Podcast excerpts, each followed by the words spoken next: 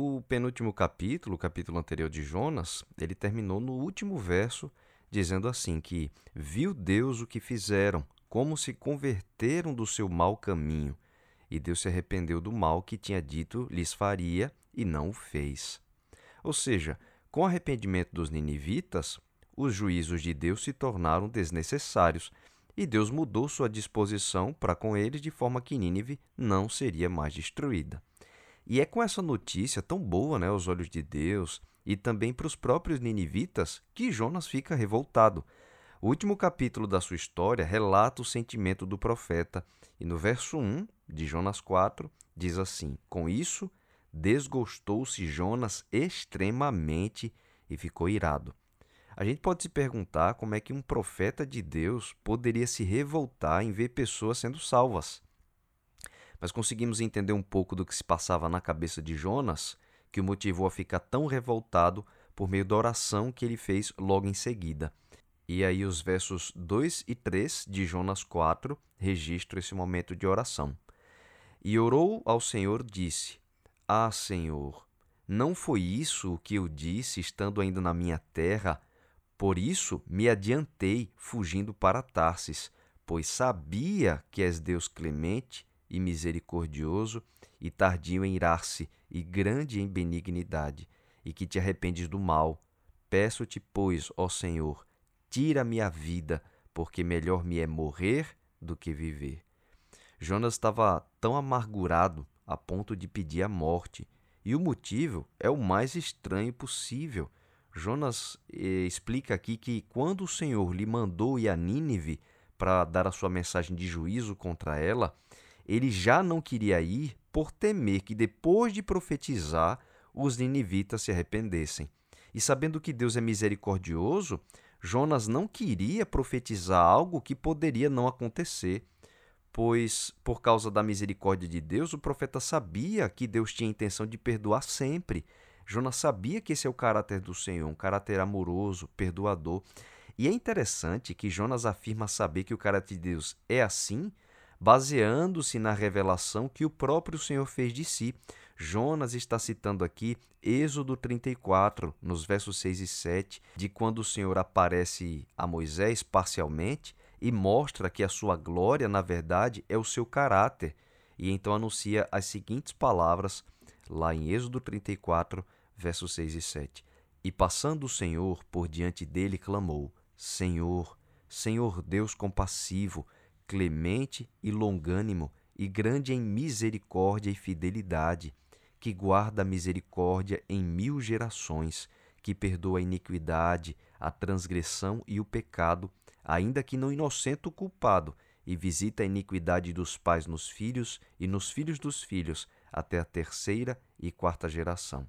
Ou seja, Jonas sabia que a intenção do Senhor sempre é perdoar e salvar, e talvez, receando sair por mentiroso, por ter profetizado algo que no fim não ia acontecer, o profeta preferiu simplesmente fugir de Deus. Ele não queria ser chamado para uma missão que prometia algo que poderia não acontecer. A gente não sabe se foi por orgulho, né? mas veja como ele explica a sua reação no verso 2. Não foi isso que eu disse, estando ainda na minha terra, por isso me adiantei, fugindo para Tarsis pois sabia que és Deus clemente e misericordioso, e tardio em irar-se, e grande em benignidade, e que te arrependes do mal. A revolta de Jonas por ter profetizado algo que não se cumpriu foi tamanha que agora ele estava tão desgostoso que pediu para morrer. Obviamente que Deus não atende essa oração, porque, como a gente viu, Deus não queria salvar apenas os ninivitas. A missão de Jonas consistia em salvar Nínive e salvar o próprio profeta de si mesmo. Então, diz a continuação do relato: Jonas saiu da cidade e assentou-se ao oriente da mesma e ali fez uma enramada. Algumas versões traduzem também como uma cabana.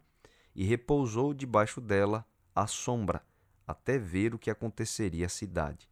Está no verso 5. Parece que ele ainda esperava para ver se a cidade acabaria sendo destruída como ele tinha profetizado. E agora, depois de salvar Nínive, o Senhor quer salvar o seu profeta dele mesmo. Jonas precisava de uma experiência de conversão tanto quanto os ninivitas. E é assim que, com o propósito de levar Jonas a uma reflexão, o Senhor cria uma parábola real para ensinar uma lição para ele. No verso 6 diz: Então fez o Senhor Deus nascer uma planta que subiu por cima de Jonas, para que fizesse sombra sobre a sua cabeça, a fim de o livrar do seu desconforto. Jonas, pois, se alegrou em extremo por causa da planta. Por ter sido beneficiado, agora Jonas se alegrou muito. Então, agora deitado, enquanto descansava a uma sombra agradável, Jonas estava feliz. Contudo, o Senhor queria lhe mostrar que ele precisava ver além do conforto pessoal. Não era apenas para si que Jonas deveria viver, e nos versos 7 e 8 está descrito assim: Mas Deus, no dia seguinte, ao subir da alva, enviou um verme, o qual feriu a planta e esta se secou. Em nascendo o sol, Deus mandou um vento calmoso oriental. O sol bateu na cabeça de Jonas de maneira que desfalecia, pelo que pediu para si a morte, dizendo: Melhor me é morrer do que viver. Procurando conversar agora com o profeta, a gente vê o carinho de Deus aqui. E o Senhor pergunta se é razoável essa ida de Jonas por causa da plantinha. E em tom de revolta, ele ainda responde que sim. E diz no verso 9: É razoável a minha ira até a morte. Dá para perceber aqui que Jonas não estava nada bem, tanto emocionalmente quanto espiritualmente. O profeta não parece ter temor ao Senhor e nem compaixão pelas pessoas. Tudo o que Jonas pensava era apenas nele mesmo.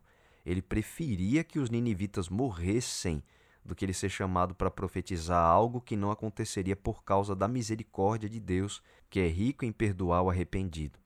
A história de Jonas termina com o Senhor fazendo para ele uma pergunta para a qual a gente não sabe qual foi a resposta final do profeta. Mas os versos 10 e 11 dizem assim: Tornou o Senhor, tens compaixão da planta que te não custou trabalho, a qual não fizeste crescer, que numa noite nasceu e numa noite pereceu, e não hei de eu ter compaixão da grande cidade de Nínive, em que há mais de cento e vinte mil pessoas que não sabem discernir entre a mão direita e a esquerda, e também muitos animais, a gente não sabe se Jonas se arrependeu. A gente só sabe do arrependimento dos ninivitas, que aos olhos de Jonas eram as piores pessoas do mundo.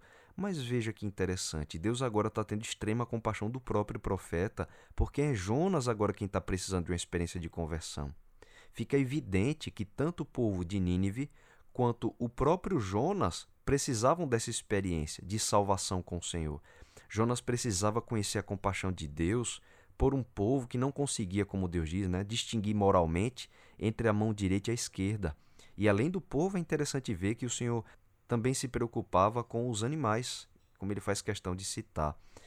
Acho que uma das lições mais profundas que a gente consegue tirar do livro de Jonas é a certeza que revoltou o profeta, ou seja, de que Deus ele é compassivo, misericordioso, paciente, cheio de amor e de fidelidade, que Deus perdoa as transgressões e o pecado. Esse é o caráter do Senhor. E a falta de caráter de Jonas temia encontrar esse lado amoroso de Deus para com o povo que Jonas é, julgava que não era merecedor de perdão. Enquanto o próprio profeta não enxergava a sua necessidade de ser perdoado e convertido também. A história de Jonas mostra que todos nós, cristãos ou não, Todos somos carentes de uma renovação da nossa experiência diária de conversão. Mostra que Deus perdoa e que sua intenção é sempre a de salvar, salvar os outros por nosso intermédio e, por fim, nos salvar de nós mesmos. A gente precisa aprender com Jonas da certeza que revoltou o profeta. Deus perdoa.